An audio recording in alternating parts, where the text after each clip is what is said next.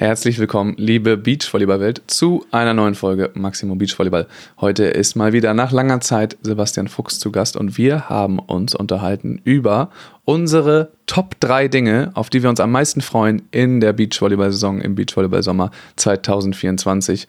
Und das macht richtig Bock auf den Sommer und wir können es gar nicht erwarten, dass der Beachvolleyball wieder losgeht. Und das hört ihr, denke ich, auch in dieser Folge. Also in diesem Sinne, viel Spaß mit der Episode. Hallo Fuxi, schön, dass wir uns äh, mal wiedersehen können. Wie geht's dir? Äh, Max, Ewigkeiten ist es her. Mir geht's sehr gut und ich freue mich, dich mal wiederzusehen, äh, wenn es auch nur am Bildschirm ist. Aber äh, ja, das äh, war mir doch äh, war mir doch ein Fest, dass du angefragt hast, ob ich noch mal Zeit hätte. Ja, das ist wirklich lange her. Ähm, jetzt, ich habe auch zwischendurch jetzt äh, wenig gemacht. In der, also immer wieder denke ich mir, ich glaube, ich habe das auch schon mal erzählt, wenn alle anderen Podcasts und so Winterpause machen, Sommerpause, dass man da, da müsste ich ja eigentlich ordentlich reingehen mit Content und ganz viel machen. Aber ich weiß auch, warum die das machen, so weil da ist auch einfach kein kein Dampf hinter äh, und das ist dann irgendwie ganz natürlich, dass man dann ähm, da auch aussetzt. Mehr oder weniger ist jetzt gar nicht so geplant, aber ja, denn es ist umso schöner, dass wir jetzt wieder da dabei sind kein Dampf hinter oder halt äh, zu aufwendig in der Vorbereitung natürlich. Ne? Also, weil ich meine, gibt ja auch äh, neben der Saison viele Sachen, die man beleuchten könnte, aber ich glaube, die bede äh, oder bedarfen dann einem größeren, größeren Aufwand an Recherche und Einlesen und so. Ich weiß nicht, Philip Ray zum Beispiel, der macht ja auch äh, jetzt, der macht ja ganzjährig eigentlich eine coole Sache, hat natürlich von, von Haus aus einen anderen Schwerpunkt, aber ja, eigentlich auch immer ein netter, netter Content, der, der da gedroppt wird, auch immer, ja, viel, oder teilweise auch Gäste aus dem Beachvolleyball und so. Also schon, schon auch eine coole Sache. Und ich glaube, es gibt auch Off-Season-Sachen, die man besprechen könnte, aber wie gesagt, du hast ja auch noch andere Dinge zu tun und äh, genau da fällt dann, glaube ich, die Vorbereitung teilweise ein bisschen, bisschen schwerer. Ja, Außerdem musst du dich auch noch äh, regelmäßig auf Twitch zeigen, habe ich in letzter Zeit nur gesehen. Wie läuft das denn eigentlich? Ja, regelmäßig ist gut. Äh, jetzt war am, am Dienst, also eigentlich haben wir dann eine gute Zeit gefunden, weil dienstags ähm, Mathis und ich zumindest dann schon mal kein Training haben äh, und er ja um die Ecke wohnt und der das dann relativ mit relativ geringem Aufwand, also, also der Aufwand ist dann quasi nur on Stream die Zeit, die dann da reingeht. Ähm, aber wenn dann halt ein anderer Termin damit reinkommt, dann haben wir auch aus, äh, automatisch keinen Ausweich, äh, keine Ausweichmöglichkeiten, weil alle anderen Termine halt mit, äh, mit Training belegt sind. Ja. Ähm, das heißt, also eigentlich macht das Spaß, das läuft gut. Äh, vor allem halt, man muss es, um es zu etablieren, natürlich in der Regelmäßigkeit bringen. Da wäre natürlich noch öfters noch besser, aber das ist nicht leistbar momentan leider. Ähm, aber das ist eigentlich cool. Und mein Zimmer ist halt wirklich äh, halbes Studio, ähm, halb, halb Wohnraum, halb äh, Studio und Arbeitsplatz. Ähm, ja, es macht Spaß, aber das geht leider halt nur so, so weit, wie wir es irgendwie selber äh, hinbekommen. Und das kann dann immer mal wieder sein, dass, dass da was dazwischen kommt. Und jetzt akut war es halt, ähm, ja, kann ich kaum erzählen, ne? Aber ich war, also es war, Mattes hatte auch was, hatte gefragt, ob wir es vielleicht verschieben können. Und das andere war, ich hat, war zu einem Stammtisch eingeladen, wo ich nie kann weil die das sonst immer mittwochs gemacht haben. Äh, und dann hatten sie jetzt einmal den Dienstag. Äh, und dann konnte ich nicht Nein sagen. Und dann kam Handball noch dazu hinten raus. Ähm, ja, äh, deswegen sage ich, kann es kaum erzählen. So. Aber äh, nächste Woche sind wir dann wieder am Start. Äh, so viel ist sicher. Apropos Handball, guckst du äh, gerade viel von der Handball-EM? Gar nichts, gar nichts, gar nichts. Es war also irgendwie auch gar nicht mitbekommen, dass das, äh, dass da was passiert. Äh, ich hatte mich auch, muss ich sagen, so Weihnachten, Neujahr so komplett rausgenommen, eigentlich nicht viel irgendwo unterwegs gewesen, was, äh, was Informationen einholen anbetrifft und vor allem Sportevents irgendwie nicht mehr. Und dann ist aber für mich eigentlich auch der Januar eher die Zeit für äh, Tennis, Australian Open und oh ja. Äh, das ist halt eine, das ist halt eher so meine, meine Welt dann. Handball ist überhaupt nicht meine Sportart. Also ich finde das auch cool. Ähm, ich finde es Wahnsinn, was die, was die leisten. Äh, habe auch viel mit Handballern äh, zusammen trainiert, äh, damals in Berlin bei den, bei den Füchsen und ja, aber bin da, bin da nicht so drin, dass ich mir das regelmäßig anschauen würde. Was ist es? Europameisterschaft? Lass mich, ich weiß nicht. ja, es ist Heim-EM gerade. Okay, Heim-EM. Ja, ist ja krass. Ja, ja. Ich weiß nicht, wo das untergeht, ob irgendwo zwischen Demonstrationen gegen rechts oder äh, irgendwelchen hässlichen Kriegen, aber ja, das habe hab ich gar nicht auf dem Schirm, muss ich sagen. Ja, krass. Ja gut, äh, Eckernförde ist auch keine Handballstadt, direkt, ne? Nee. Ähm, da kommt man nicht mit, aber ich komme ja nun mal aus Kiel, da war immer, äh, war auch früher immer viel Handball und jetzt äh, kriegst gerade so ein kleines Revival. Cool. Aber es ist gerade mit Australian Open, es ist perfekt. Ne? Es geht so bis 15 Uhr geht's ja. Tennis und ab 15.30 Uhr gehen die ersten Handballspiele los. Ich habe ja. also mindestens zwei Bildschirme die ganze Zeit irgendwo äh, stehen und laufen. Es ist wirklich fantastisch. Australian Open ist, finde ich, das Beste überhaupt.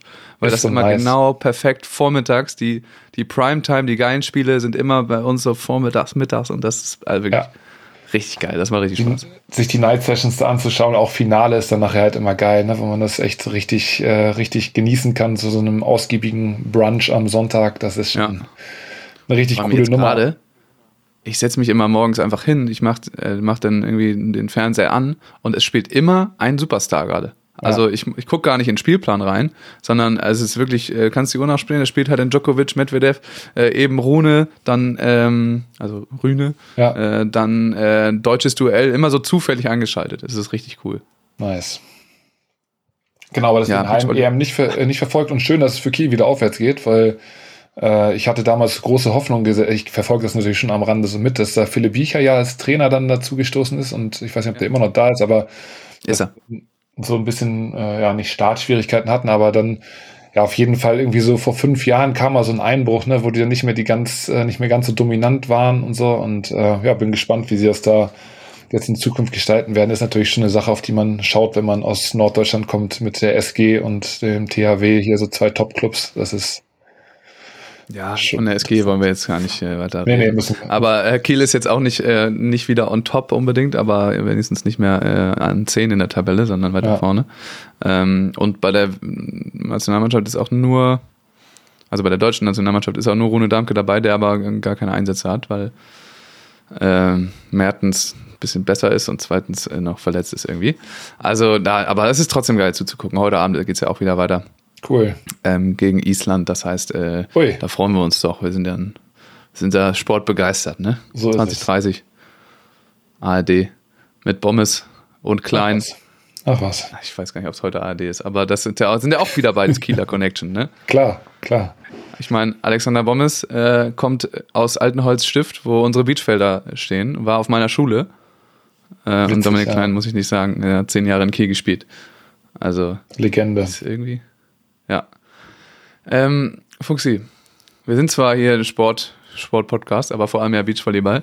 Äh, ich, wir haben uns jetzt lange nicht gesprochen und was ich gerne einmal noch erwähnen würde am Anfang ist, dass ähm, ja jetzt über die Weihnachtszeit mehrere äh, Aktionen aus der Beachvolleyball-Welt für einen guten Zweck ähm, waren, sind, waren, alles vorbei, kann man jetzt nicht mehr mitmachen.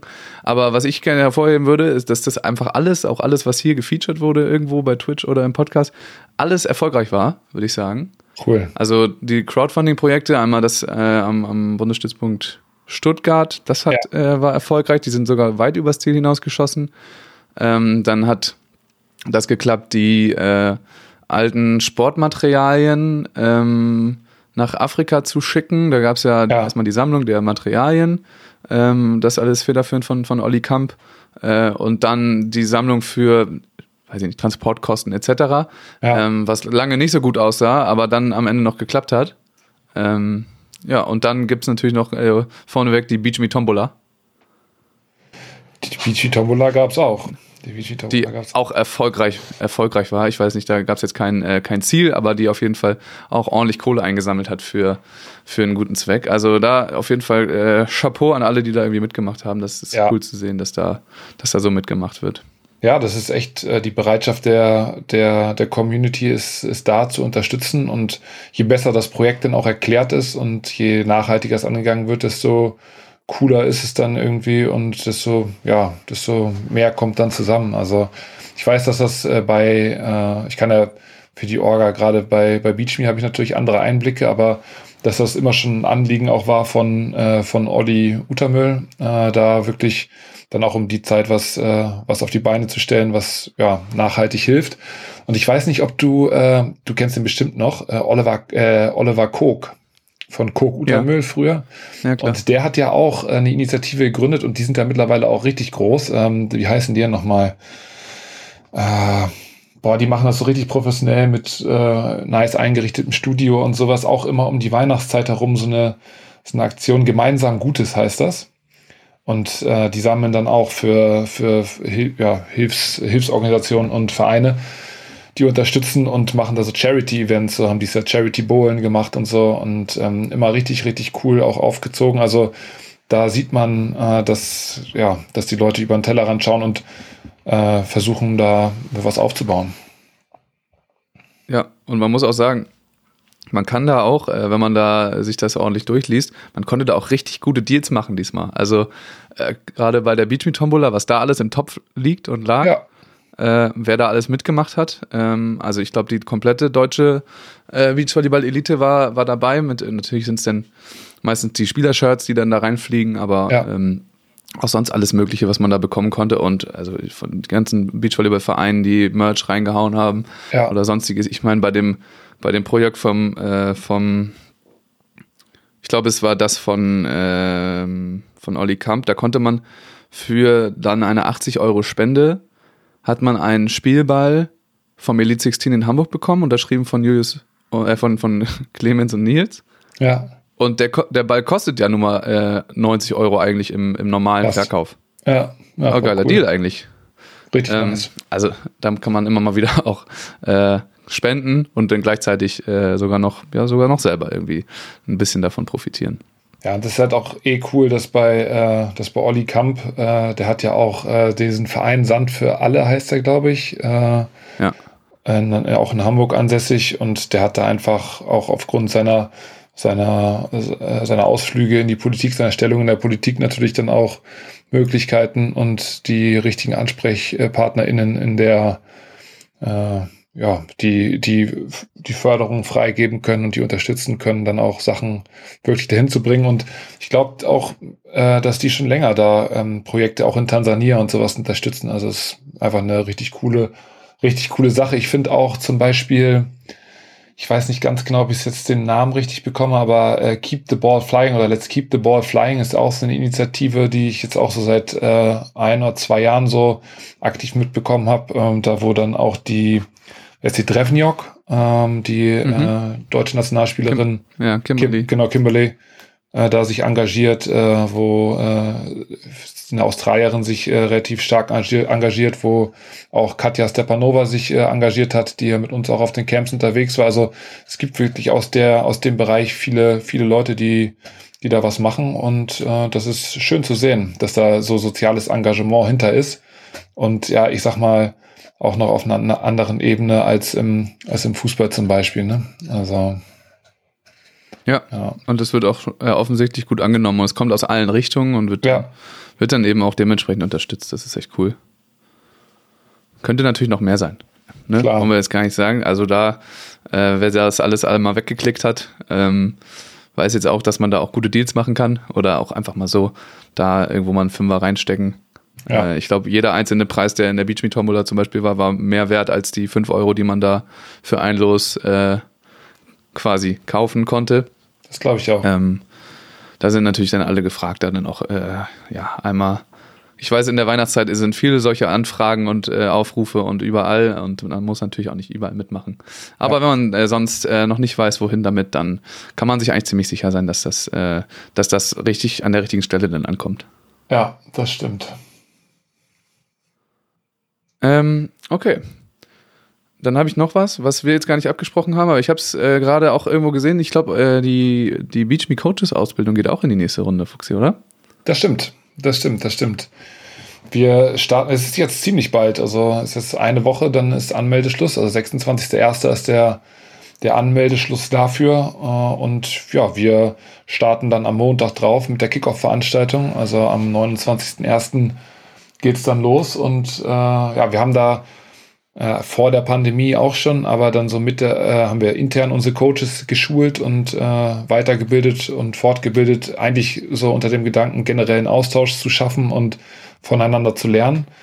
Und äh, genau, dann haben wir aber in der, in der Pandemie haben wir dann angefangen, ein Konzept zu erarbeiten, was äh, eine Grundlagenausbildung darstellen, äh, darstellt für Beachvolleyball, angelehnt an die, äh, an die Vorgaben, äh, was, was Lehr Inhalte angeht vom DOSB für eine C-Lizenz und genau, fahren damit jetzt seit, ja, seit drei, äh, im vierten Jahr jetzt. Äh, genau, hatten erst intern äh, unsere, unsere Coaches äh, weitergebildet und ja, seit anderthalb, zwei Jahren, seit zwei Jahren ist es jetzt eine, eine Ausbildung, die man bei uns sozusagen auch als externer buchen kann oder externe.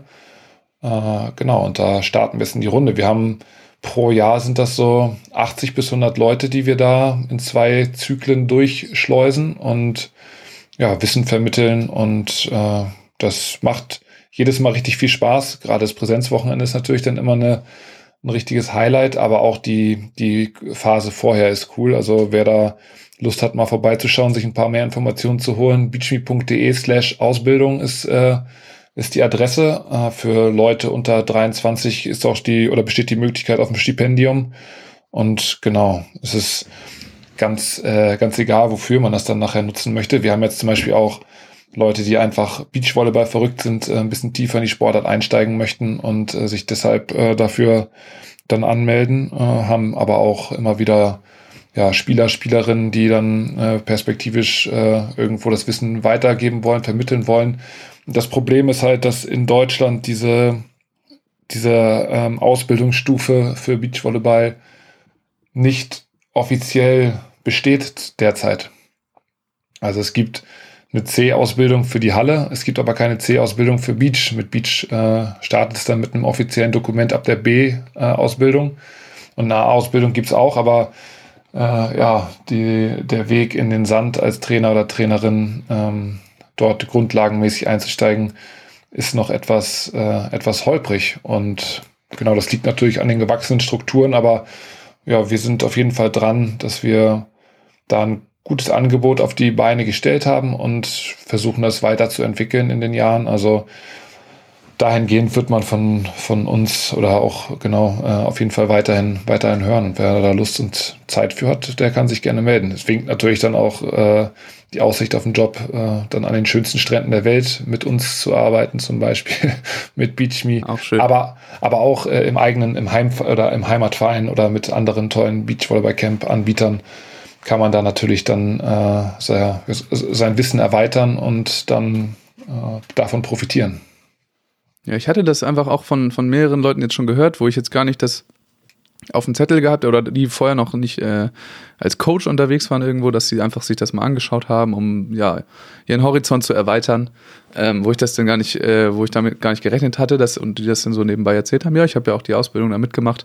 Ähm, also es ist tatsächlich auch dann einfach für alle ja offen gedacht, äh, mit welcher Ambition auch immer. Total. Was natürlich eine coole Sache ist, wenn man da äh, auch dann in den Heimatvereinen einfach ein bisschen mehr Beachvolleyball-Expertise hat. Also viele gehen ja auch im Sommer dann raus. Ähm, das ist natürlich auch schon cool aber meistens sind es dann eben doch eben die Hallenvolleyballer und wenn sie überhaupt einen Schein haben oder eine Ausbildung, dann kommt die natürlich auch aus dem, aus dem Hallenvolleyball und äh, letzten Endes haben wir uns ja nun schon äh, lange darauf geeinigt, dass das zwei ziemlich unterschiedliche Sportarten sind. Ja. Ähm, die dann eben auch dementsprechend ausgebildet werden sollten. Also da ist auf jeden Fall der, der erste Schritt getan. Das ist cool. Aber Plätze sind auch noch frei, ja? Plätze sind noch frei, genau. Da kann man auf jeden Fall noch mal reinschauen. Sehr gut, sehr gut, sehr gut. Okay, Fuxi. Ich habe dir vorher was, äh, was reingegeben, was wir heute vorhaben. Wir haben ja quasi den, den vorhin erwähnten Mangel an äh, aktuellem Content. Also ich glaube, die Leute, die Teams sind gerade zum großen Teil, fangen die jetzt an, ins Trainingslager zu fahren. Ja. Äh, sind auf Teneriffa und äh, Gran Canaria und wo auch immer und bereiten sich da äh, vielleicht so ein bisschen, ja, die erste Rutsche vor, aber Turniere gehen eben erst wieder ab März los. Obwohl, ich habe gerade einen Insta-Post gesehen, kurz bevor wir angefangen haben aufzunehmen, äh, dass noch irgendein King of the Court Event stattfindet im Februar. Oh, okay. Äh, das habe ich wirklich gerade eben gesehen, aber da stand nicht mal wo, sondern da war nur so eine, so eine Collage von, äh, von wer da vielleicht dabei war. Sah aus wie die, äh, tatsächlich, dass wieder viele Top-Teams dabei sind, unter anderem natürlich auch Clemens und Nils, aber auch Brauer Musen. Äh, Luisa konnte man da, glaube ich, erkennen. Also ähm, da können wir uns äh, bald drauf freuen, dass wieder so ein bisschen Beachvolleyball zumindest stattfindet. Solange müssen wir uns noch damit äh, begnügen, die Stories aus den Trainingslagern anzugucken. ähm, Ja, aber ich kann mir wirklich Schlimmeres vorstellen, als jetzt gerade äh, dann nach Teneriffa zu fahren und das erste Mal wieder so ein bisschen in der Sonne dann zu Sand unter den Füßen zu haben. Ich hatte jetzt nur äh, Thilo Backhaus äh, verfolgt. Der ist ja, war jetzt ja gerade in Rio de Janeiro und hat da äh, ja eine Art Trainingslager eingeschoben, hat da hart trainiert, so wie es aussah, aber ich äh, unterm Zuckerhut da jetzt äh, die Kokosnuss zu schlürfen und Beachvolleyball zu spielen, könnte ich mir auf jeden Fall auch gut äh, gut schmecken lassen. Und wenn ich an meine aktive Zeit zurückdenke, dann war das auch immer die beste Zeit, einfach, dass man äh, Mitte, Ende Januar Koffer gepackt hat und dann wirklich bis zum Saisonstart äh, Ende, Ende März fast im Ausland äh, war, Sonne auf dem Bauch scheinen lassen hat und ja, Vitamin D wieder aufgefüllt. Also ich habe es da auch mal diese Vorbereitungszeit sehr genossen. Ist ja auch wahrscheinlich so, dass du halt dann gerade die zwei, zweieinhalb Monate in der, in der Beachhalle geackert hast. Ja und dann halt das erste Mal raus darfst und das anwenden kannst. Ich glaube, das Gesamtpaket, äh, das, das äh, gefällt auf jeden Fall einfach. Keiner ja. hat große Erwartungen. Das wird so langsam das umgesetzt, was äh, erarbeitet wurde. Aber äh, ja, geht schlimmer. Und die Saison ist noch weit genug weg, dass man sich jetzt keine großen Gedanken machen muss, wenn irgendwas nicht funktioniert. Das stimmt. Das ist perfekt. Aber worauf ich eigentlich überleiten wollte, abgelenkt worden. ähm, wir haben also gedacht, wir äh, überlegen uns die drei Sachen, Dinge, auf die wir uns in der Saison 2024, Beachvolleyball-Saison oder im Jahr, Beachvolleyball-Jahr 2024 am allermeisten freuen, jeder von uns. Ähm, Disclaimer, die Olympischen Spiele sind äh, außer Konkurrenz. Das wäre natürlich sonst, äh, schätze ich mal, bei beiden einfach die Nummer eins. Das wäre natürlich langweilig. Ähm, sowohl, also auch generell als Event äh, freue äh, ich mich natürlich mega drauf, aber auch über auf den Beachvolleyball-Wettkampf, weil es einfach unser Highlight ist. Du hast es schon mitbekommen, ne, dass ich, äh, dass ich hinfahren darf. Krass, ja. Ich weiß nicht, in welchem, ja. ich weiß nicht, in welchem Kontext hast du äh, jetzt als äh, akkreditiert oder bist du da als Zuschauer? Nee, nee, ich habe nee, hab gewonnen. Also da war so ein Gewinnspiel von der Allianz. Richtig nice. Und der German Beach Tour. Und dort habe ich zwei, zwei Karten gewonnen. Ähm, für einen Gruppen. Also das ist ein Nachmittagsblock, Abendsblock, keine Ahnung, weiß ich nicht mehr. Ähm, einen Tag in relativ früh im Wettbewerb, aber wir bleiben jetzt natürlich auch da. Ich, also ja, es werden wir immer wir mal beide, wieder, was? Nee, mein Vater und ich. Ah. Schade, guter Versuch. äh, äh, es werden gerade immer mal wieder irgendwelche Karten freigeschaltet für, für ähm, alle möglichen Events. Und unter anderem war Olympia Männer Bronze Medal und Gold Medal Match. Ähm, ist ein Paket. Preiskategorie 1, die teuerste, weil, also wurde dann halt freigeschaltet, ähm, weil da irgendwelche Rückläufer waren wahrscheinlich. Eine Karte, 460 Euro, glaube ich, 480. Oh fuck. Ähm, hatte meine Schwester dann gefragt, ey, wie sieht's aus? Hin oder was? Äh, sollen wir da mal kaufen? Ich so, nee. Das, also, ich, ich verstehe schon so Sportevents, alles toll, aber dann so ein, so ein Minijob-Lohn für, ja. für so zweieinhalb Stunden ähm, Sport gucken, das ist es denn, äh, ist es denn am Ende doch nicht wert. Ja. Also das sind dann schon krasse Preise, die da erhoben werden. Vielleicht wird ja noch Preiskategorie 4 nochmal frei. Aber dieses Ereignis ist natürlich schon, äh, ja, als, als Sportler, Sportlerin, so fragt man die Leute natürlich das Größte in der, äh, in der Karriere und erinner dich mal, also wahrscheinlich werden oder ja, hast du wenig Probleme, die letzten Sieger und Siegerinnen der letzten 20 Jahre aufzuzählen. Also, das ist natürlich eine Sache, die bleibt hängen. Und wenn du dann sagen kannst, irgendwann, ich war dabei live, dann klingt das auch gut. Frag mal Markus Böckermann in London zum Beispiel oder Walle ja. Wegemann.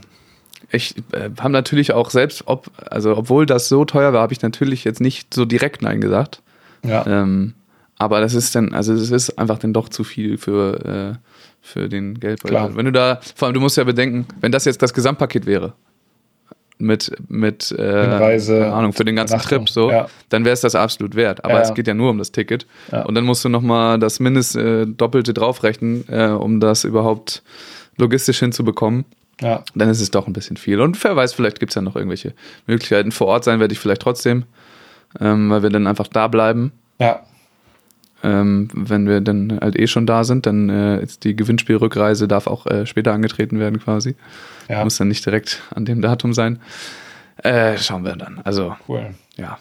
Ja, man merkt jetzt, ne? Ich weiß nicht, auf Eurosport ist auch so ein Ticker, so ein, äh, so ein Countdown, äh, wie viele Tage es noch sind. Das ist schon cool. Man kommt so langsam in Stimmung und auch immer mehr aus dem Umfeld hört man dann Leute, die sagen so, boah, geil, ich habe auf jeden Fall ein Ticket für äh, die und die Veranstaltung. Habe jetzt heute oder gestern nur eine SMS bekommen. Ja, auch so. Ich glaube auch äh, Medaillenspiele. Ich weiß nicht, ob Männer oder Frauen, äh, dass da Freunde hinfahren. Das ist natürlich richtig cool und ja, mal wieder äh, im eigenen Land, eine, äh, im, in Europa eine Olympiade ist natürlich auch sehr nice. Ja, ja, ich folge halt auch den ganzen französischen Athletinnen und Athleten. Und da geht's ja seit, seit einem halben Jahr schon drunter und drüber. Die haben einen Pressetermin nach dem nächsten. Äh, da ist natürlich der Hype ganz anders. Ähm, die dann halt da komplett als, als Maskottchen quasi äh, benutzt werden dafür. Und die wirklich nur noch bei so Olympia-öffentlichen äh, Events rumhängen jetzt. Ähm, ja, also deswegen haben wir es rausgelassen aus unserer Liste, weil das halt die äh, unbestrittene, unbestrittene Nummer eins wäre. Ja. Ähm, ja, möchtest du, möchtest du anfangen mit deiner Nummer drei quasi?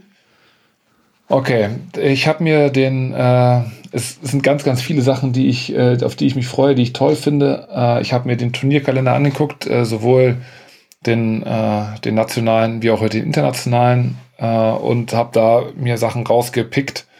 Ich freue mich einfach generell immer auf, auf Sommer. Ich bin ein absolutes Sommerkind, obwohl ich den Winter jetzt auch gerne, gerne mag, aber genau, habe mich da mal umgeschaut und würde sagen, dass meine Nummer drei äh, weiterhin mittlerweile als etabliertes Event in, äh, auf der oder im World Tour Kalender das äh, Event in Hamburg ist. Also die ähm, ist wieder ein äh, was ist das, Elite 16? Ja. Ist wieder ein Elite 16, ist äh, wieder in einer geilen Zeit eigentlich, äh, Ende August. Äh, da freut man sich drauf, da ist dann Olympia, Olympia durch. Viele Teams sowieso noch hier in Europa und dementsprechend hoffentlich dann ein gut besetztes Starterfeld und Teams in Topform. Also das, äh, genau, das ist auf jeden Fall meine Nummer drei, wenn es äh, an nächsten Sommer geht. Meinst du, dass, äh, dass das noch dann, dass die dann noch spielen, die, die Top-Teams oder zumindest die Anschlussteams, um noch die letzte Wettkampfhärte sich abzuholen? Oder glaubst du, das wird dann doch eher. Äh, Wieso letzte Wettkampfhärte? Ja, vor. Achso, ist das, das ist, ist nach Olympia. Ist danach, richtig, ist stimmt. Ja, es ist nicht nur nach der Qualifikation, es ist sogar nach Olympia, richtig. Genau, ist nach stimmt. Olympia. Also da, da wissen wir, wer, wer gewonnen hat und äh, ja, ich hoffe trotzdem, dass dann, dass die Teams dann, dass die Teams dann weiterspielen. Aber generell finde ich es einfach nice, dass so ein Event in Deutschland etabliert äh, wird und mittlerweile jetzt ja schon auch im ja, fünften, sechsten Jahr, ne? Oder siebten, achten Jahr sogar. Also zumindest auch an der Location. Und das ist einfach immer ein nettes Zusammenkommen. Man trifft immer alle möglichen Leute. Der, die Location ist cool, weil es auch irgendwie so geschlossen ist. Da man geht in dieses Stadion rein, man ist in diesem kleinen äh, Sponsorendorf und äh, hat dann ein geiles Stadion, in dem man wirklich gut ein Spiel verfolgen kann. Also das, da freue ich mich auf jeden Fall drauf. Ja, das ist gerade cool bei den Events in Hamburg, dass da halt jedes Mal die Hamburger Beachvolleyball Community, die ja wirklich riesengroß ist, da ja. sich auch dafür interessiert und nicht nur für das eigene Hobby spielen, so, sondern dass die da alle zusammenkommen. Genau. Das ist immer wieder cool. Das war auch bei der deutschen Tour da cool und bei King of the Court ähm, dass du da halt, also selbst ich dann, der jetzt nicht aus Hamburg kommt, aber dann äh, über den über den Beachme-Weg oder auch allein, dass man schon so oft jetzt da war, dass äh, man da immer die die gleichen Gesichter wieder trifft, das ist schon ja. ganz cool. Und vor, also dass sie sich auch wirklich dafür interessieren, weil das ist nicht selbstverständlich, dass das so ist. Also da gibt es auch viele Hobby-Sportler, die noch nie was von äh, von Andersmol gehört haben. Und das ist in Hamburg eben eben anders. Total. Da, ja. äh, da interessieren die sich schon sehr dafür, eben auch weil das so ein etabliertes Event ist. Oder es gibt, glaube ich, so eine, so eine ähm, Gegenbeziehung, dass das, das eine das äh, andere bedingt und andersrum. Ähm, ja, ist nicht auf meiner Liste tatsächlich. Also ich hatte ja. letztes Jahr auch wieder viel Spaß bei dem, äh, bei dem Event. Ähm, und da waren aber auch einfach wahnsinnig gute Spiele. Da hatten wir auch dann äh, schon, glaube ich, drüber geredet, als das, als das Ganze stattgefunden hat. Ähm, ja, aber das irgendwie hat das auch immer so ein bisschen, Hamburg, man denkt sich immer, okay, es könnte auch irgendwie mehr los sein, obwohl die Stimmung sehr gut war. Mhm. Ähm, es könnte auch irgendwie mehr los sein. Warum haben die jetzt wieder das oben nicht abgehängt? Warum ja. ist dieses Stadion so riesengroß? Warum kann man hier draußen nicht mit Karte bezahlen? äh, das ist dann immer, irgendwie so Kleinigkeiten sind dann immer los, aber auch gerade dieses Gelände ist so toll, weil du halt den Athleten immer über den Weg läufst. Also ja. die gehen da halt einfach die ganze Zeit rum, der Warm-Up-Court ist da, äh, da direkt daneben, sodass die einmal rüberlatschen müssen und du stehst dann halt immer auf einmal neben Paolo Nicolai und dann, das ist irgendwie cool. Oder die das holen stimmt. sich dann da äh, äh, Nasscloth äh, stand dann vor mir in der Kaffeeschlange und solche Sachen. Das, äh, das macht dann auch Spaß, dass man den die ganze Zeit über den Weg rennt. Ja, das stimmt. So, dann äh, gucke ich mal. Pass auf, bei mir auf Platz 3, also ich habe äh, jetzt nicht nur die Events genommen, sondern auch äh, alles Mögliche, worauf ich mich freuen Klar. würde. Und an drei habe ich tatsächlich die also es ist äh, ein weites Feld auch wieder, aber ich freue mich darauf. Wir haben schon so viel darüber gesprochen, ähm, wie neue oder wie der Beachvolleyball sich momentan verändert. Durch allen voran die Schweden, aber auch Partain Banish und die beiden Namen habe ich mir auch aufgeschrieben, weil ich mich darauf freue zu sehen, wie jetzt der ultimative Härtetest kommt für diese Teams im Endspurt um Olympia. Also gut, sind schon mehr oder weniger, also sind die schon qualifiziert, das ist ja. klar. Aber am Ende soll eben dieser Titel dann stehen für die und auch jetzt ähm, die nächsten Siege so auf den, auf den Elite 16 Turnieren. Ähm, und das jetzt nochmal zu sehen, inwieweit die sich jetzt da weiter ihren Weg gehen, inwieweit äh, da sich da angepasst werden muss von den anderen oder ob jetzt auch diese Teams so langsam, wenn es dann wirklich um die Wurst geht, ähm, sich dem Standardspiel weiter wieder anpassen. Ähm, das jetzt zu beobachten weiterhin, wie diese, weil die leben auch einfach davon, dass sie wahnsinnig locker spielen, mental stark sind oder also zumindest bisher. Ne? Und ich kann, kann mir das den ganzen Tag angucken, ähm, in welchen Situationen das jetzt immer noch so ist. So, ich freue mich da super drauf. Also gerade ja. bei diesen beiden Teams. Ich freue mich drauf, äh, wenn jetzt äh, Nikolai Kotafava ob die jetzt ähm, im Winter noch mehr Sprungzuspiele geübt haben und das in ihr Spiel standardmäßig eingebaut haben oder nicht, so was da jetzt kommt, ob sich die Blocker ähm, irgendwie ähm, darauf jetzt einstellen können. Das, ja, das ist so meine Nummer drei. Das würde ich äh, sehr gut. Äh, also das, ich freue mich da total drauf. Ja, das ist nice zu sehen. Was man ja auch letztes Jahr beobachten konnte bei der WM war das dann, glaube ich, äh, wo man gesehen hat, dass auch äh, Duda äh, versucht, einen schnelleren Ball zu spielen ähm, mit Anna Patricia. Ob, das, äh, ob sie das jetzt etablieren, dass Duda mehr im oberen Zuspiel agiert und weniger am Bagger-Zuspiel agiert. Ob das so Sachen waren, die jetzt äh, inter, äh, entwickelt worden sind oder ob das jetzt ähm, genau einfach nur mal ein Versuch war. Aber ich bin auch gespannt, was die jetzt, äh, was die Teams jetzt nochmal äh, noch rausholen äh, und, und zeigen werden. Ist ja meistens so, dass eine Entwicklung von, von, äh, von diesen Fähigkeiten und neuen Techniken dann auch im olympischen Jahr dann äh, erst gezeigt werden soll auf einer größeren Bühne, damit das halt äh, auch einen Überraschungsmoment ja. hat. Ne? Aber meinst du, dass das jetzt halt dann, gerade bei den Teams, die es sowieso schon viel machen, dass das jetzt auf dem Level, also geht, hat, in welche Richtung entwickelt sich das? Also wird das dann im olympischen Jahr, haben die dann noch mehr Tricks? Oder haben Sie jetzt rausgefunden, welche, ja. haben Sie jetzt mal sich ganz genau angeguckt, was klappt, was nicht? Das werden Sie jetzt die Zeit damit verbracht haben, dass in der Situation der Ball nicht mehr im Sprung zugespielt werden muss, weil das nur dann und dann zum Punkt bringt, äh, kommt. Haben die sich das jetzt so angeguckt oder, weil jetzt ist ja die Zeit vom Ausprobieren ist ja jetzt vorbei, ne? Ja. Schätze ich. Genau, du wirst jetzt, du wirst jetzt wahrscheinlich auf den ersten ein, zwei Turnieren wirst du jetzt nochmal hingehen und und die Sachen auch noch ausprobieren, dir ein äh, gutes Gefühl abholen, äh, damit du dann, damit du dann weißt, dass du das auch unter Druck abrufen kannst. Und äh, da hatten wir ja auch schon mal drüber gesprochen, wie man jetzt periodisiert äh, in dem Jahr. Äh, ob man jetzt noch viel spielt, um einen guten Rhythmus zu haben, oder wie viel man spielt, damit, äh, damit man den Rhythmus halt hat. Das wird's, äh, da wird es jetzt darauf ankommen, nochmal am Anfang der Saison relativ langen Block zu haben, wo man, wo man trainiert, wo man die, äh, die Grundlagen stabilisiert, wo man sich auch physisch in äh, eine eine Verfassung bringt, da widerstandsfähig zu sein im richtigen Moment und dann äh, genau die Sachen, die man äh, sich, sich geübt hat, einzeln zu äh, einzeln anwenden zu können unter Druck und dann nachher, wenn es darauf ankommt, dann das ganze Puzzle zusammenzusetzen. Ich denke nur an den Aufschlag von Julius und Jonas zum Beispiel 2012. Mhm. Äh, was sie da mit ihrem Long, also mit den Aufschlagvarianten, mit denen die dann äh, bei Olympia gespielt haben damals, das ist ja mittlerweile auch schon echt, äh, echt zwölf Jahre her, aber das war, das fand ich so äh, beeindruckend, wie sie das entwickelt haben äh, in, die, in, der, in der Zeit ihrer Zusammenarbeit. Also äh, nachher ja ganz wenig Topspin-Aufschläge zum Beispiel, viel, viele Float-Varianten äh, und das wurde entwickelt über drei Jahre. Ne? Und das haben sie dann bei Olympia dann in Hat auch funktioniert. Best, genau, haben sie da dann besser noch Wir haben uns, wir haben uns äh, im, im, letzten Stream haben wir uns das Finale nochmal angeguckt von 2012. Ja. Und ich glaube, Emanuel hat drei oder vier ähm, Bälle verbaggert in der Annahme. Ja. Äh, und teilweise gar nicht berührt. Und das ja. waren, ähm, ich glaube, das waren fast alles waren das äh, tiefe Float-Aufschläge von Julius. Ja. Noch, also, also noch beeindruckender fand ich, äh, fand ich damals das Spiel, ich weiß nicht, ob das Viertelfinale war oder Halbfinale, das war gegen, äh, das war gegen Ricardo und Cunha.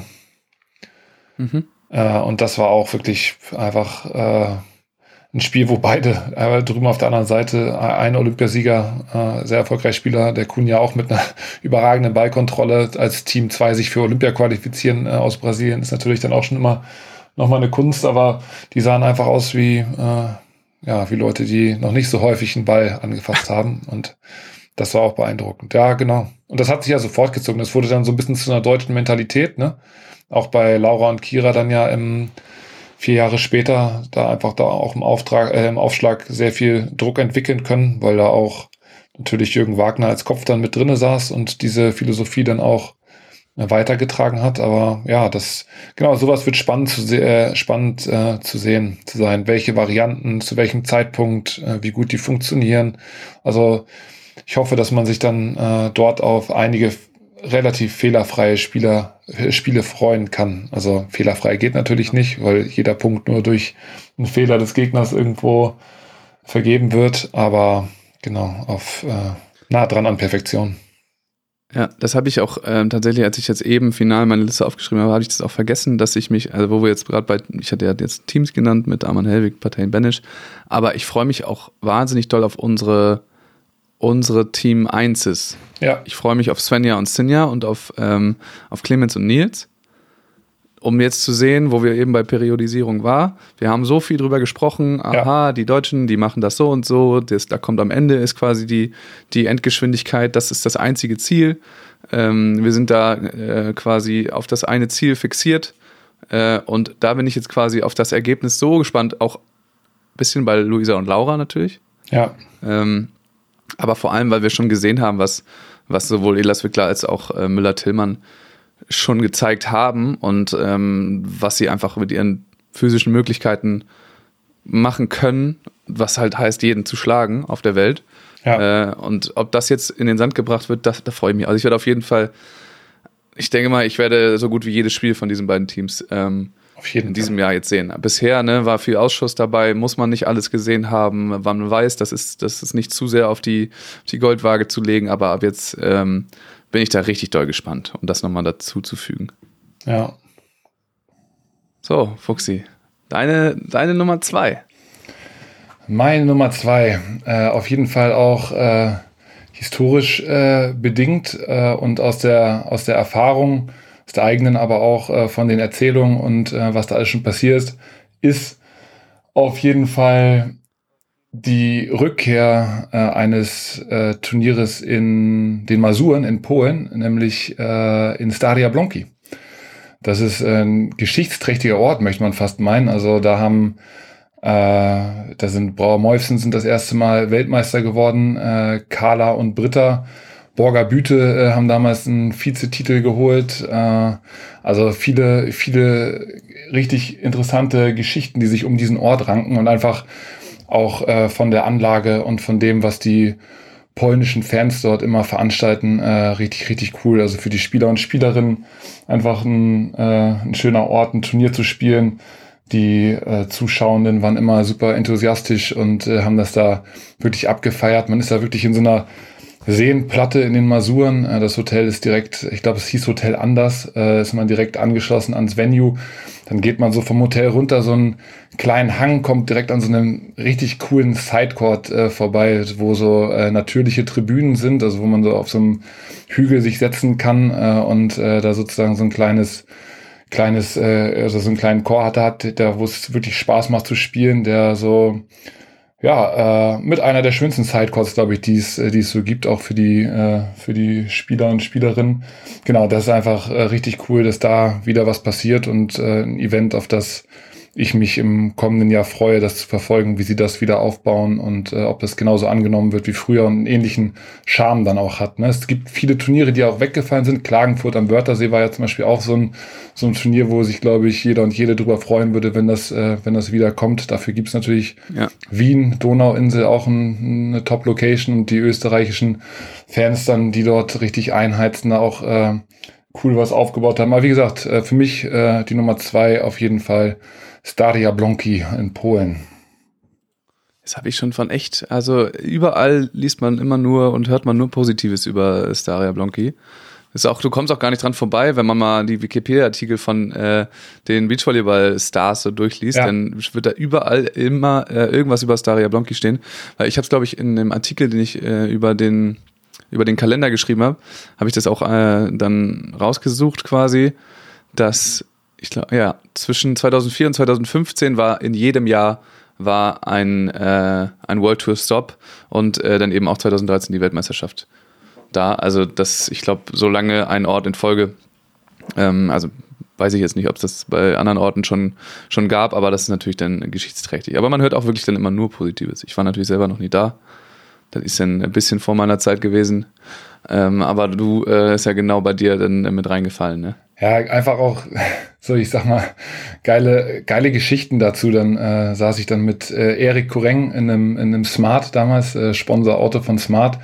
Und äh, man muss sich das so vorstellen, dass äh, in Polen, da sind, da sind ja Straßen, äh, Landstraßen, äh, die in Deutschland zweispurig befahren äh, werden würden, aber äh, überholen in Polen sieht auf jeden Fall anders aus als, oder sah damals anders aus als bei uns in Deutschland. Das heißt, man ist da auf einmal so auf einer dritten improvisierten Spur äh, an den Autos vorbeigefahren und das war war wild, äh, war aus Berlin gut zu erreichen damals und äh, ja, echt, echt ein cooler Ort. Äh, ja, also das, äh, ich freue mich da auch drauf. Es gibt, äh, du hast es vorhin gesagt, äh, Wien ist auch wieder, wieder dabei. Es gibt ein, ein, paar ganz coole Sachen, die jetzt wieder versuchen, so ich glaube, langsam wieder auf die Beine kommen nach der Corona-Zeit. Ne? Also wir wissen es alle, es ist bisschen weniger Geld auch insgesamt irgendwie im, im Sport vorhanden äh, seitdem, aber das baut sich jetzt so langsam wieder auf, dass auch die Orte da jetzt ihre Comebacks feiern können. Das ist natürlich mega geil. Ja. Das freut uns. Ähm, Was ist bei dir? Ja, pass auf. Ja, ganz andere Richtung. Ganz Ui. andere Richtung. Hat jetzt ein bisschen damit zu tun, ähm, dass, dass ich jetzt hier mit meinem eigenen Verein äh, noch weiter involviert bin ähm, aber vor allem, weil ich es jetzt auch in diesem Jahr so doll gesehen habe, ähm, bei mir steht da einfach, also auf meiner Liste steht das Wort Breitensport. Ähm, das soll heißen, ich hatte das Gefühl, dass gerade im letzten Jahr oder in den letzten zwei Jahren äh, der Beachvolleyball das vielleicht, also ich habe es schon oft gesagt, so dass, äh, dass ich weiß, dass irgendwie jeder Beachvolleyball cool findet. Ne? Jeder, den du auf der Straße triffst, sagt so, ja, ja, finde ich cool, habe ich schon mal gemacht.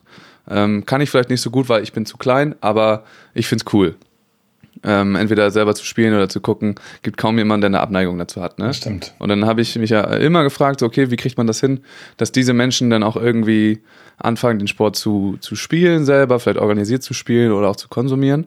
Und ich habe so das Gefühl, dass das jetzt halt immer, dadurch, dass auch die Vereine überall entstehen, dass Trainingsangebote geschaffen werden nach und nach, die es ja teilweise schon lange gibt, ne, aber die jetzt immer mehr überall auftauchen, äh, dass da wir jetzt gerade an so einem Punkt sind, wo es jetzt nochmal deutlich vorangeht, wo man, also das ist natürlich jetzt hier auch standortbezogen, in den großen Städten sind wir natürlich äh, deutlich weiter als an allen anderen Städten.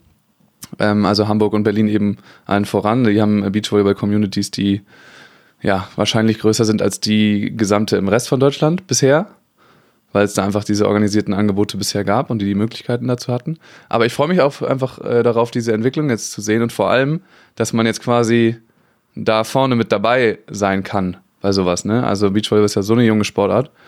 Ähm, und da sind wir jetzt ganz, äh, ganz weit vorne und man kann eben super doll mitgestalten, weil es einfach keine festgefahrenen Strukturen gibt, weil es die Strukturen nicht gibt. Das ist natürlich auch eine Hürde so, aber wenn du jetzt im Hallenvolleyball versuchst, was groß zu verändern, dann musst du erstmal an tausend Instanzen vorbei.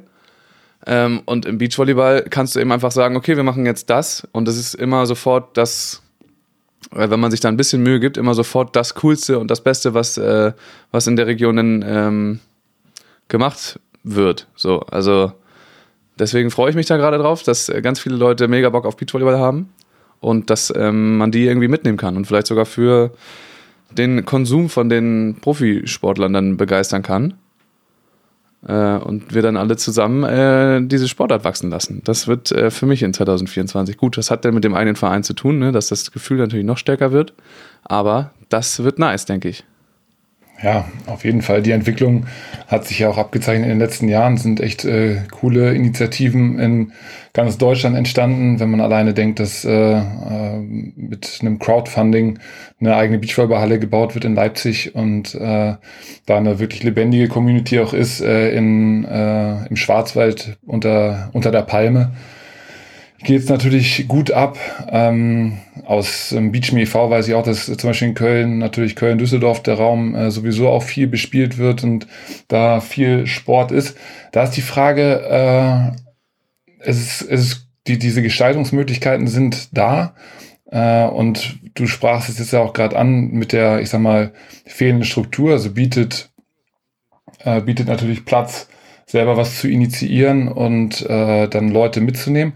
Die Frage finde ich, wie zentral man das Ganze angehen sollte, damit dann auch nachher nicht dieses Problem auftritt, dass man so einen Flickenteppich hat. Ne?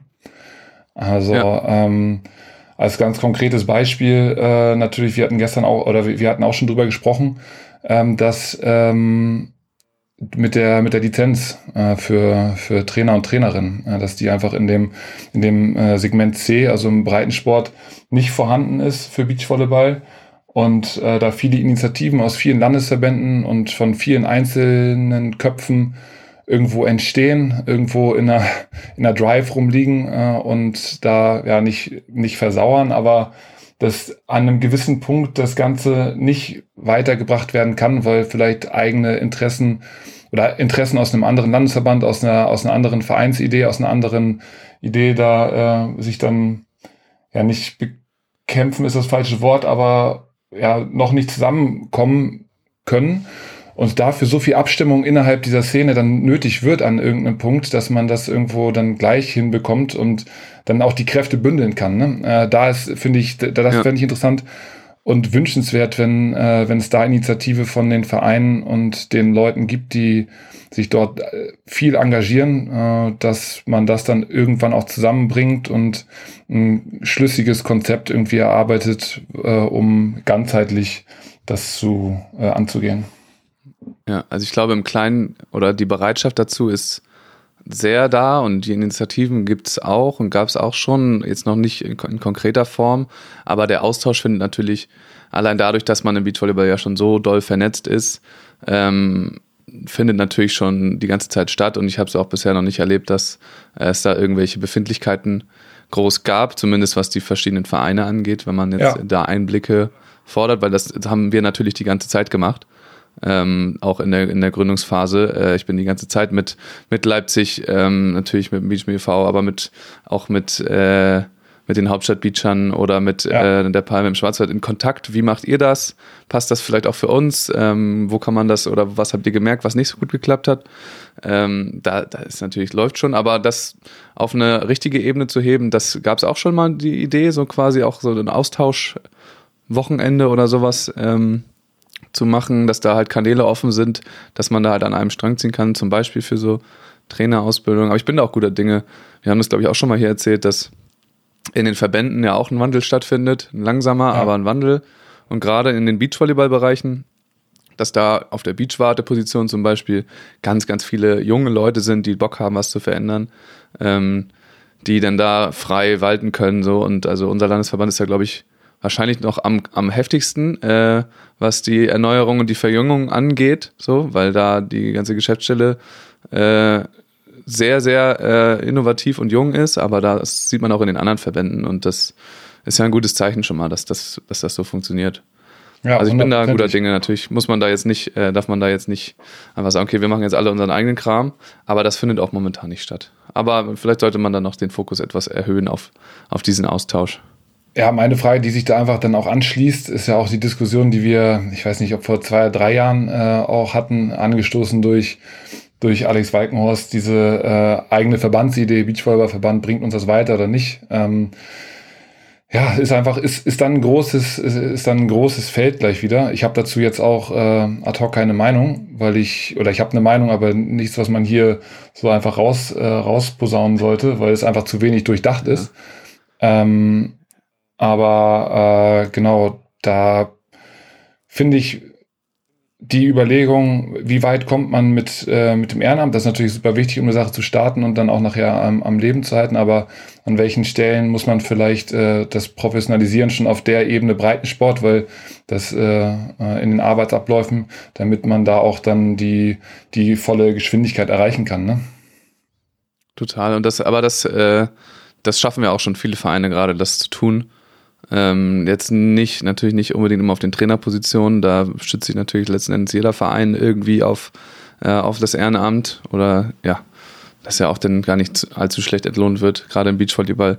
Aber auch in der Verwaltung haben ja, äh, sind ja viele da schon ähm, mit der Unterstützung von Hauptamtlichen aufgestellt. Also dadurch, dass äh, im Beachvolleyball dann doch ja auch gerne Kursgebühren bezahlt werden und so weiter, ähm, funktioniert das tatsächlich ganz gut, genau. würde ich sagen bisher. Also das ist halt, ist, halt, halt die Frage, wie man das, wie man das schafft. Ähm, aber das, das funktioniert bei den meisten schon. Genau, wenn man auf Probleme schaut, die halt entstehen, sind das halt vor allem sowas, äh, dieses Angebot im Winter attraktiv zu halten für einen fairen Preis, der ja im, äh, im Vereinssport dann häufig, häufig dadurch gegeben ist, dass sowieso zum Beispiel beim Hallenvolleyball die Hallen natürlich von der Stadt verwaltet werden, dass man da relativ günstig dann, dann rankommt und wenn man dann überlegt, was eine, äh, was eine Stunde in, einem, in einer Beachvolleyballhalle dann äh, teilweise kostet und dass man da dann für, ja, also dafür dann schon Geld in die Hand nehmen muss als, als aktiver, als aktive, äh, ist das dann äh, teilweise eine Hürde. Und deswegen freue ich mich auch darauf zu sehen, was im Winter sozusagen jetzt für Grundlagen gelegt worden sind im Breitensport, welche Gedanken sich gemacht worden sind, um das dann in den Sommer ja. zu transportieren und vielleicht, wenn ein kostengünstiges Angebot möglich ist, da dann halt auch nochmal äh, reinzugehen. Ja, also dazu, ähm, ich schreibe jetzt gerade oder fange jetzt gerade an, meine Bachelorarbeit zu schreiben über ähm, Betreibermodelle von Sportstätten und dann letzten Endes auf den Fokus auf Beachhallen. Ähm, das könnte nochmal auch interessant werden, äh, weil da gibt es eben tausend verschiedene Betreibermodelle, ähm, die, ja, wie du sagst, ne, in normalen Sporthallen ist es eben meistens so, dass äh, die Kommune oder das, das Land äh, dort die, die Sportstätte hinbaut und dann mit einem Verein n, entweder selber also das Ding verwaltet oder ein Verein, äh, Verein das Ganze überlässt ähm, für die Be Betreiberschaft. So, und sowas gibt es natürlich bei Beachhallen momentan noch gar nicht, fast gar nicht ich weiß nicht, Berlin vielleicht mit dem, mit dem Sportforum. Aber sonst gibt's das, äh, sind die eben zu allergrößten Teilen in, äh, in privater Hand. Und das mhm. ist natürlich dann eigentlich ein großes Problem, weil dann eben hohe Preise erho erhoben werden müssen, um äh, Gewinne zu gewährleisten. Ähm, aber das, ja, also wir sprechen in ein bis anderthalb Monaten nochmal drüber und dann äh, kann das vielleicht sogar Grundlage sein für äh, andere Länder, und ähm, Kommunen vielleicht äh, da Projekte zu starten, Was? die eher an die klassischen ähm, Sportstättenbetriebskonzepte angelegt sind. Und Aber was ich noch sagen wollte zu dem, bevor ich es vergesse, zu de, äh, dem Verband, äh, wenn es mal eine Zeit gab, so diese Gedanken zu machen, dann äh, ist es wahrscheinlich gerade jetzt nicht mehr angebracht, denn äh, einfach mit äh, zwei ehemaligen Weltklasse Beachvolleyballern ja. an der Spitze des Verbands ähm, gäbe es wahrscheinlich, ja, also kaum eine schlechtere Zeit über sowas äh, zu sprechen, denke ich. Ja, haben wir ja auch schon äh, gesagt, ne? als, als die Entscheidung da klar war, wer da, wer da die Posten besetzt, dass das natürlich für den Beachvolleyball eine, eine Traumbesetzung ist und äh, da man gespannt erstmal die, die Arbeit abwarten kann. Ja. Aber Breitensport, also nur um, äh, nur um das für, für mich einmal zusammenzufassen, ist natürlich genau das, äh, was, was einfach sehr, sehr viel Spaß weiterhin macht. Ich hatte hauptsächlich die, die äh, meine Augen auf den, auf den Kalender gerichtet, auf die Turniere gerichtet, aber da hast du natürlich vollkommen recht. Es ist richtig cool zu sehen, wie sich das dann äh, entwickelt. Ja, vor allem, also wir haben jetzt hier halt, bei mir ist das geht das nochmal ähm, besonders der Fokus darauf, weil hier diese Organisation der Community noch nicht stattgefunden hat. Und ich sehen kann, wie das in ähm, Leipzig oder Freiburg, ähm, also wie so ein Lauffeuer funktioniert hat.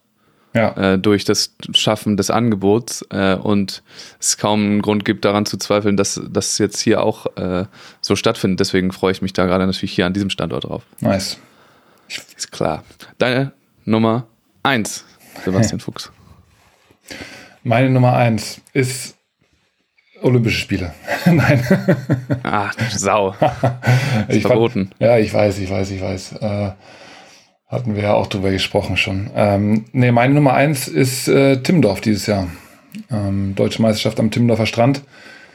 Äh, weil natürlich jetzt im Hinblick auf den endenden Zyklus 2024, also diese, die Olympischen Spiele, die anstehen, in Deutschland natürlich auch äh, ja, der, der nächste Zyklus eingeleitet wird, äh, sportlich gesehen, und sich die Talente äh, da, da zeigen können, zeigen wollen. Ähm, und da dann natürlich auch um eine gute Ausgangsposition für die nächsten vier Jahre äh, kämpfen, beziehungsweise sich da schon gut in Stellung bringen können. Deswegen ist ist dieses, äh, dieses olympische Jahr äh, immer in zweierlei Hinsicht sehr interessant. Die äh, etablierten Spieler und Spielerinnen, für die ist Olympia erstmal so der Höhepunkt und danach ist dann, äh, ist dann häufig dann ein Break, je nachdem auch natürlich, wie, äh, in welchem Beachvolleyball-Alter die Leute sind und ob sie noch äh, vorhaben, weiter zu spielen oder nicht. Aber gerade für die, gerade für die jungen Leute ist das natürlich, äh, ist das natürlich immer eine, immer eine Möglichkeit, sich dann auch in Stellung zu bringen für die nächsten Jahre und das auf nationaler Ebene. Deswegen bin ich da sportlich sehr gespannt, wer sich da, wer sich da wie präsentiert und wie welche Gedankenspiele aufgehen, welche Teams wir vielleicht im Anschluss sehen und worüber wir dann auch, worüber wir dann auch sprechen, welches System, welches Spielsystem sich national durchsetzt und für weiter ähm, weiter spielfähig gehalten wird. Da bin ich sehr gespannt drauf. Und dann aber auch auf einer organisatorischen Ebene ist das dritte Mal, glaube ich, dass dann, äh, dass das dann mit äh, Alex Walkenhorst und Spontan und sowas, glaube ich, über die Bühne geht. Mhm. Und äh, ich habe zum, ich habe im letzten oder ja genau im letzten Jahr, also 2023, habe ich gewisse Fortschritte gesehen äh, bei der Durchführung der deutschen Meisterschaften. Es war irgendwie ein, ein cooleres Produkt als im Jahr vorher, fand ich. Da haben viele Dinge ganz gut funktioniert. Einige Sachen waren sicherlich, äh, sicherlich noch ausbaufähig und äh, kann, man, kann man weiter verbessern. Aber für mich, also für mich als ehemaliger Spieler in, äh, in Deutschland auf jeden Fall immer eins oder, oder das Highlight äh, der, der nationalen Tour und zu sehen, wie das dann ja auch dem Breitensport dann wieder präsentiert wird oder den Zuschauenden dort präsentiert wird, Beachvolleyball, in welche Richtung das geht, auch von der von den Werten, von der Einstellung, die, die gelebt wird und von dem Miteinander und dem Community Building und sowas. Da bin ich sehr gespannt, wie das, wie das, äh, wie sich das weiterentwickelt und ob dieser, dieser, ja, es, man muss ja schon sagen, die haben so einen kleinen Hype darum aufgebaut in den letzten Jahren um diese Tour und ähm, das Ticketing und sowas, wie das da alles, wie das alles läuft, wie sich das, wie sich das fortführt, ob sie weiter den Zulauf bekommen, den sie sich wünschen und ähm, ob das auch nach unten dann dann äh, weitergeht, dass sozusagen durch diese Professionalisierung der nationalen Tour dann auch die Sportart an sich sich dann weiter professionalisieren kann. Also wir wieder mehr Teams sehen werden, die mehr Zeit für Beachvolleyball investieren können. Also das ist für mich so sehr Gradmesser, die deutschen Meisterschaften am Ende des Jahres, das Event einmal an sich, äh, was mehr cool ist und das aber auch, was man daraus ablesen, ableiten kann für Beachvolleyball allgemein, bin ich sehr gespannt drauf. Ja, muss ich zugeben, habe ich, äh, hab ich auch auf A1. Ach, Können wir es kurz machen. Ja, also ich habe da zwar noch ähm, die deutsche Tour in Klammern stehen, aber ja, Timdorf ist einfach, ist und bleibt das Highlight. Ähm, es war auch die letzten Jahre, äh, war es wieder ja, einfach eine, eine, coole Erfahrung da zu sein. Du sagst es, ähm, die, die Spiele dort zu sehen, äh, überhaupt das Ganze, das, also dadurch, dass, ähm, dass wir nicht mehr so viele Turniere auch hier im Norden haben, ähm, und vielleicht auch dadurch, dass ich nicht mehr so viel Zeit habe wie früher, bin ich deutlich weniger auf deutschen Tourstops als äh, noch vor ein paar Jahren. Und du sicherlich auch. Also ja. gut, als du noch gespielt hast, warst du halt dann bei jedem. Ähm, und dadurch ist Timdorf dann nochmal wieder äh, ja, höher in der Bedeutung gerutscht, weil man da eben erst wieder die Teams alle auf einem Haufen wieder sieht. Also bei mir ist es dann natürlich noch durch Rock the Beach, dass ich da dieses Turnier, äh, diese Turniererfahrung da mit, mitmache und das macht natürlich genauso viel Spaß, deswegen steht es auch mit auf meinem Zettel drauf. Also das, da freue ich mich natürlich auch immer, dieses Klassentreffen zu haben. Äh, da weiß ich nicht, äh, eine halbe Stunde Doppelkopf zu spielen zwischen irgendwelchen, ähm, in irgendwelchen Pausen mit irgendwelchen Teams und dann ähm, gehen alle ihrer Wege und, und machen das, wofür sie denn da sind. Äh, das macht natürlich immer mega viel Spaß und dann gerade in Timdorf ist es einfach jedes Jahr, ich glaube, ich weiß nicht, wie viele Jahre in Folge ich jetzt da war, mhm. bin. Es müssten ganz schön viele sein. Ähm, und das bleibt auch so. Also das ist immer wieder einfach geil. Und gerade in diesem Jahr, du sagst es, ne? Also ich kann ja auch sein, dass wir dieses Jahr dort mit ein, zwei äh, Karriereenden, also bei gerade in den äh, im Damenbereich rechnen können. Es könnte sein. Ne? Ja dass da vielleicht einige Sachen verkündet werden. Also man, man weiß es halt einfach nicht. Wenn man das bei Carla nicht, bei Juli nicht, bei Isa nicht, bei Kira letzten Endes auch nicht. Ähm, wer da äh, noch weitermacht und, und äh, wer vielleicht aufhören möchte.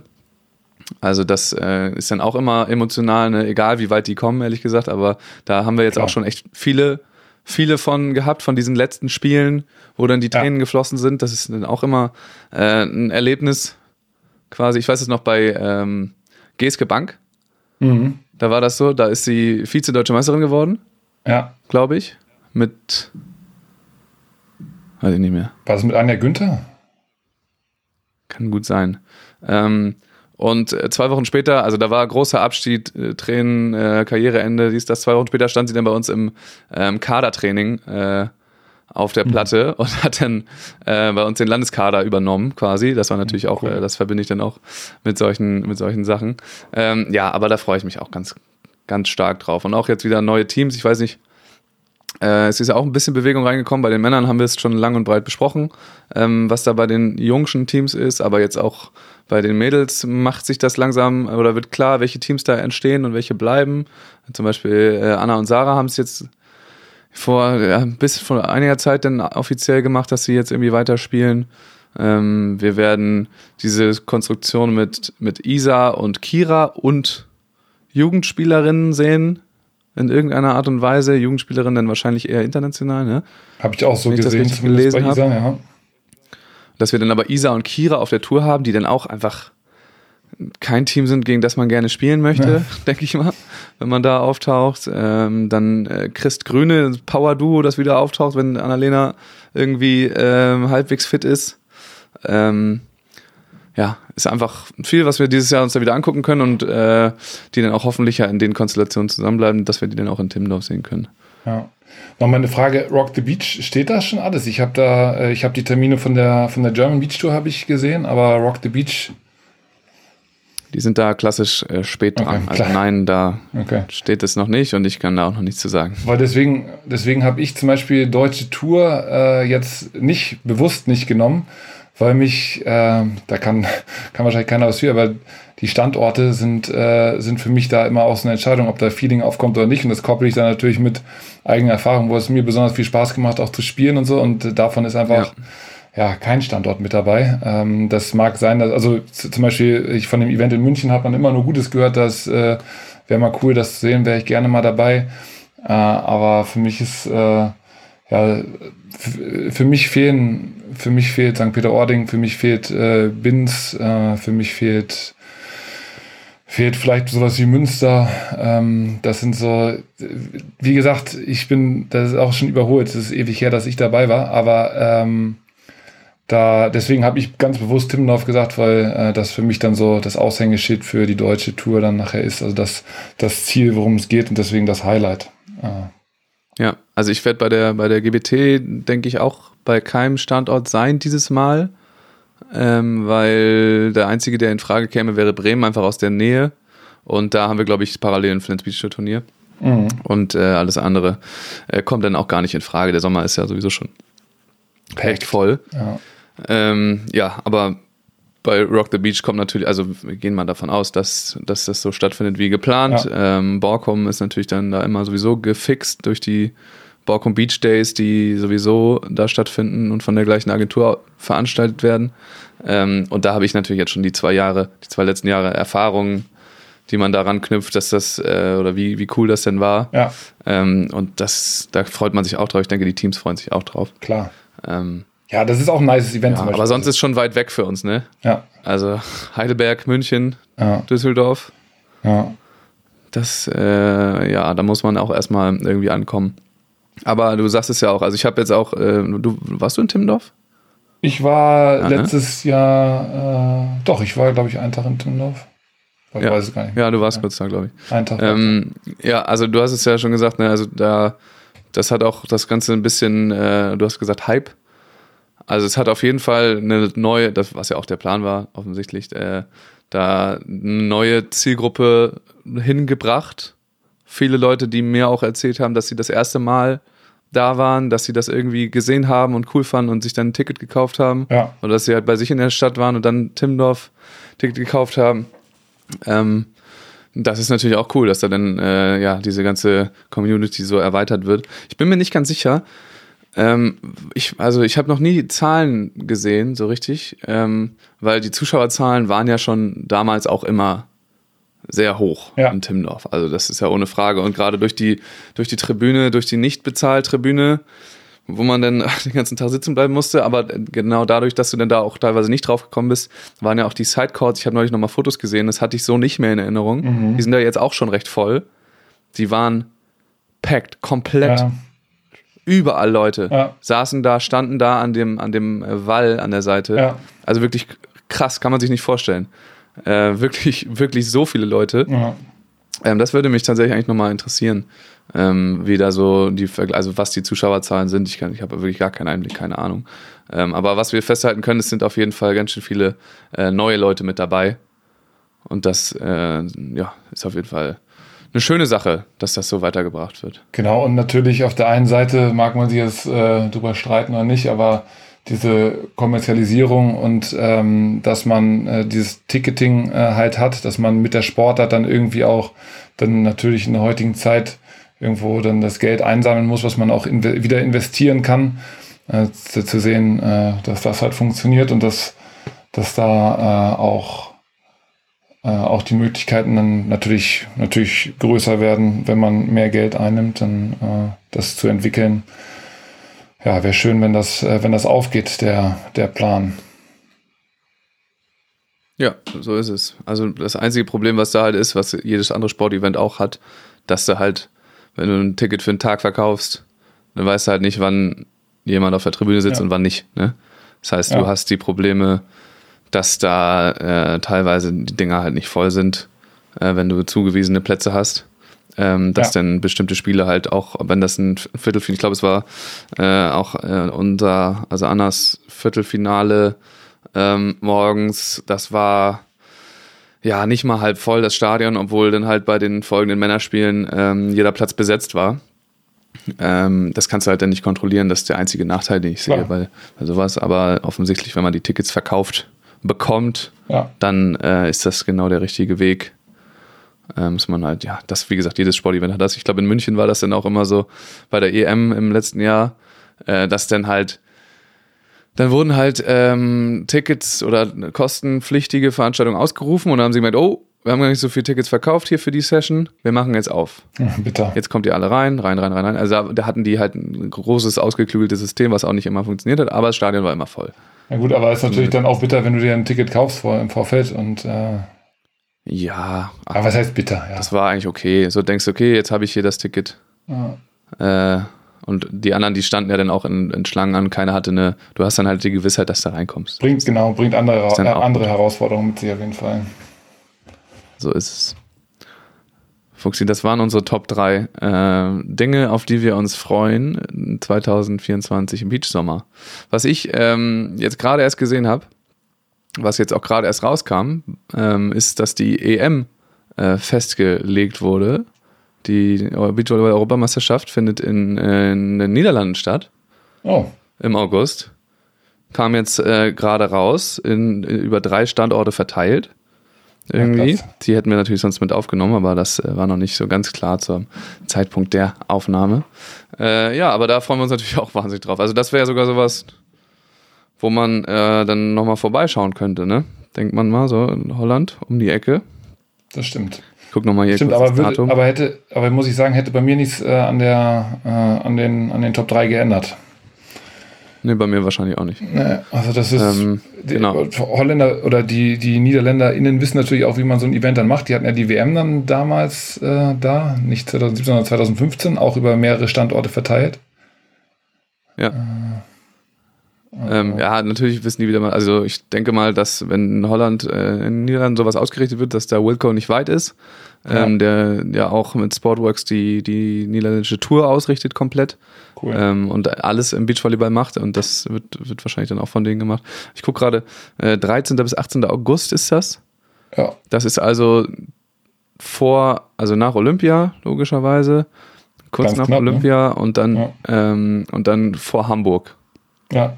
Also direkt danach, am Wochenende danach ist Hamburg und äh, die EM ist dann davor. Ja, ist genau wie damals in, in Wien, wo äh, Anders und Christian dann äh, Olympiasieger geworden sind und dann direkt nach Wien ah, gefahren sind, da den EM-Titel geholt haben. Ja. Äh, mit Biegen und Brechen. Äh, das wird dann jetzt wohl wieder so sein. Finde ich auch spannend, dass es dann im, im olympischen Jahr dann auch immer noch die EM gibt. Ja, äh, das, also gut, dann, ist, dann, können wir eigentlich so den Monat, um den sich, äh, um den sich dreht, ist auf jeden Fall äh, Highlight, Highlight technisch der August. Ne? Alter. Ja, August geht ab. Da geht es dann richtig ab. Ja. Ja, sehr schön. Fuchsi. Dann, cool. ähm, dann haben wir doch äh, jetzt schon mal den Mut für 2024. Äh, haben wir jetzt schon mal, ja, so langsam haben wir uns da reingeredet, jetzt, dass bald irgendwas mit Beachvolleyball wieder losgeht, dass wir uns dann drauf, äh, auf die Dinge freuen. Total. Ähm, und ja, das heißt, äh, wir werden das natürlich alles mit begleiten, während das passiert, selbstverständlich. Äh, wie gesagt, im Februar gibt es schon irgendein King of the Court Turnier und im März geht es dann schon los mit der, mit der Tour. 3., nee, 5. März geht es in, in Katar schon wieder weiter mit der World Tour, wo wir dann die Teams das erste Mal wieder auf der richtigen Stage sehen können. Also bis dahin äh, überbrücken wir noch, aber das ist gar nicht mehr so lange hin. Dann geht schon wieder weiter kurze Zeit für die Teams in, äh, in den Clinics, in ihren Trainingslagern gerade. Das stimmt. Alles klar, Sebastian Fuchs. Vielen Dank für deine Zeit. Geil, danke dir, Max. Wir hören. Ist so. Wir hören. Vielen Dank fürs Zuhören an euch äh, und wir, äh, ja, bis zum nächsten Mal. Tschüss.